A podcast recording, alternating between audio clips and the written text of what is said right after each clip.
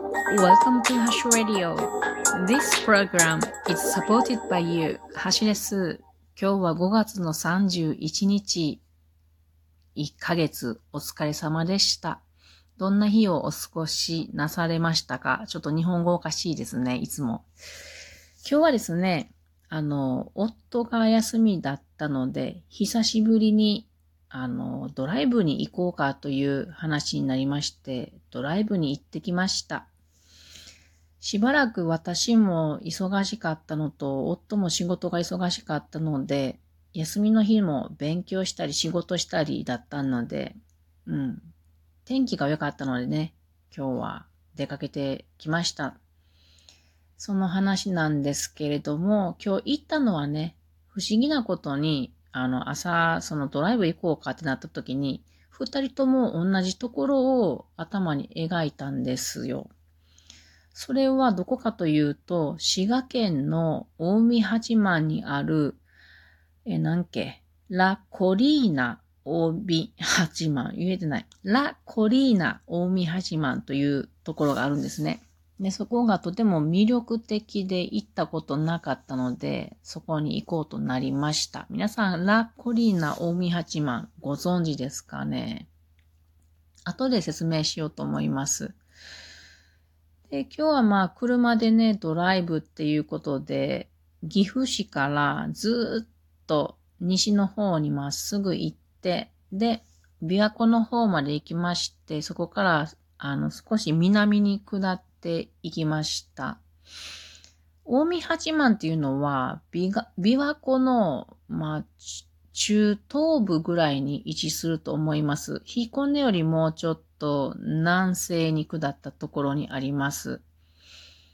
で、ラコリーナ近江八幡っていうところに行くことだけ考えてたんですけれども、そこに近づいて行ったらですね、道の右側にですね、ちょっとした山が出てまいりまして、そこが安土城市、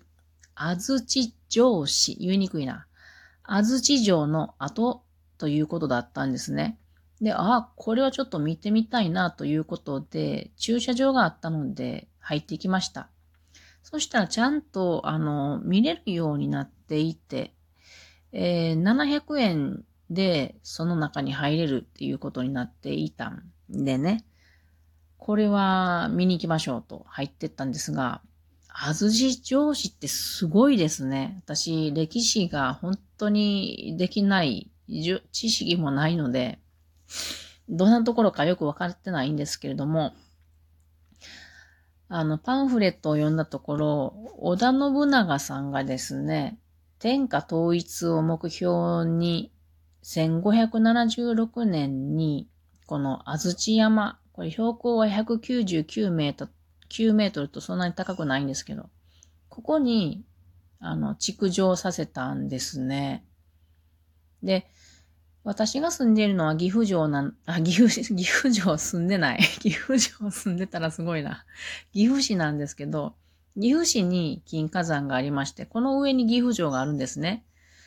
で、岐阜よりも京都に近いので、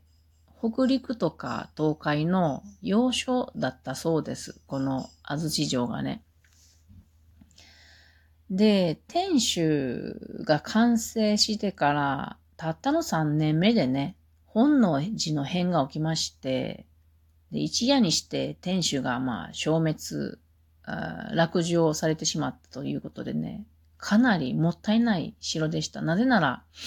このお城ってその当時の国中の名工ですね。もう職人さんたち、職人さんたちを集めてね。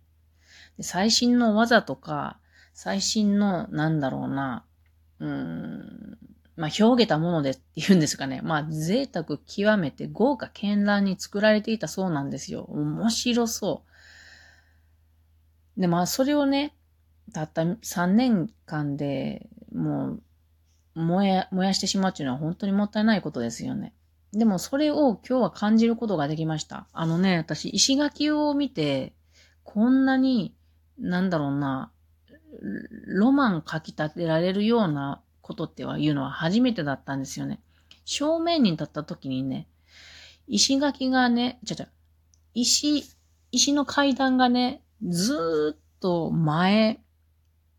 うん、山に登ってくんですけど、それがすごく長くって、なんという規模だと思ったんですよ。で、同時に、右左にいろんなあの建物が並んでた。これ石垣でわかるんですね。これすごくてね、ちょっと感動しましたね。こんなこと初めてでした。あと、天守跡まで登ってったんですけど、これ石垣めっちゃ長いからね、しかも石垣の一段が私の膝ぐらいまで高いので、かなり歩くの、うん、見客コースって感じなんですけどもね。で、なんとかて天守の後に行ったらね、そこもすごくね、大きくってね。で、説明見たら、5層の7階建てっていうことで、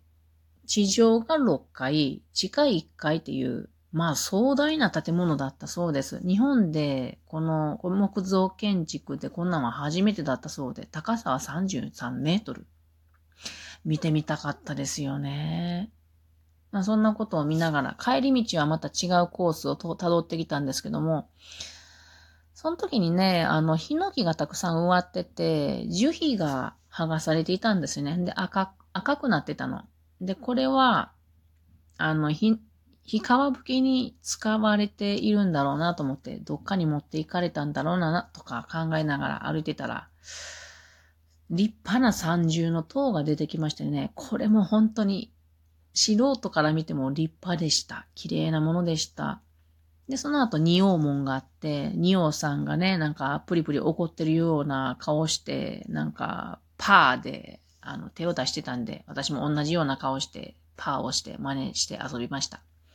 さて次、えそっから車で15分ほどで、えー、ラ・コリーナ大見八幡というとこに行けます。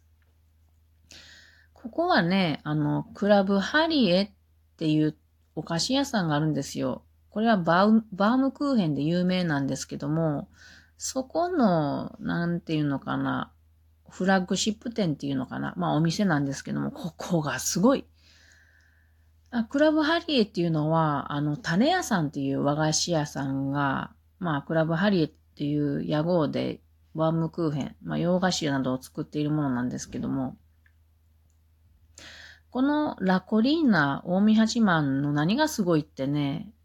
コンセプトが自然を愛し、自然に学び、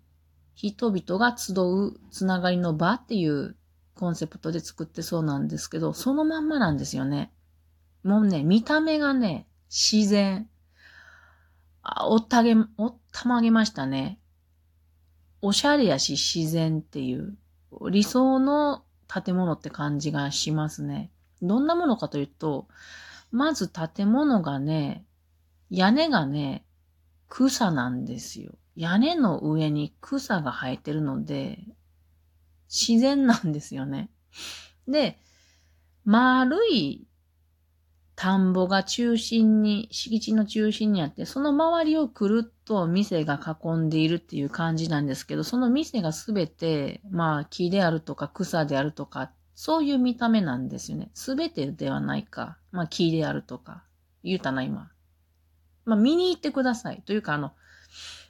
ホームページの案内ちょっとつけておきますので、見てみてください。私の言ってることでは伝わらんと思います。まあ自然なんですよね。で、こう森づくりのイベントであるとか、田植えのイベントとかやってるようなんですよね。で、かっこいい。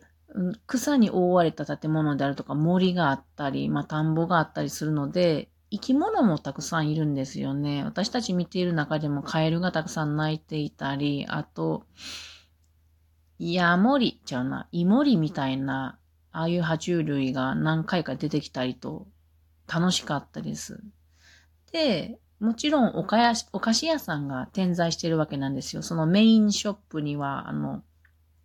なんだろうな、ど、どら焼きがあっ、どらきや、どら焼き屋さんがあったり、カステレ屋さん、カステラ違うな。まあ、バウムクーヘンが、のお店があったり、